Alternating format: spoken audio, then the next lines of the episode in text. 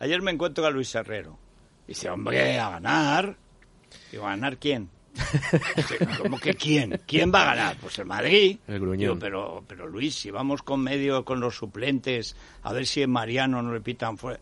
Que vamos a ganar, hombre, que vamos a ganar. Si es que Luego añade siempre el estilo, ¿sabes, Luis Herrero? Es que tú no sabes de esto.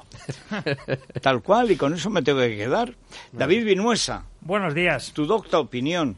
Yo creo que cuando el Real Madrid tiene menos opciones es más peligroso. Lo llevo pensando toda la vida también. Bueno, por, eso por es verdad, pero comprende que para un madridista es un consuelo flaco, ¿eh? Sí, es verdad, es verdad. Lo único que, que el Real Madrid hoy lo tiene complicado porque vuelve Lukaku y eso a Lautaro Martínez le ayuda mucho en ataque, pero y no tiene a Benzema o a Sergio Ramos.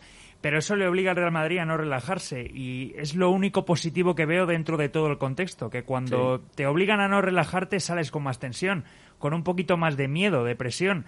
Y creo que eso le puede venir bien al Real Madrid. Dejo ese pensamiento Sí, bueno, muchas gracias, Mañana hermano. Atlético. Yo espero que el Atlético le meta 14 al Lokomotiv, porque está para meterle 14. A ver, eh, que Joao Félix posiblemente rote, que está con algún problemita físico, pequeño, pero alguno.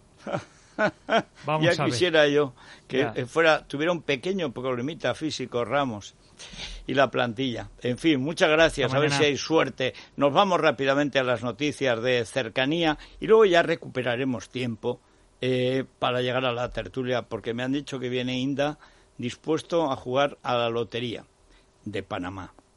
Es.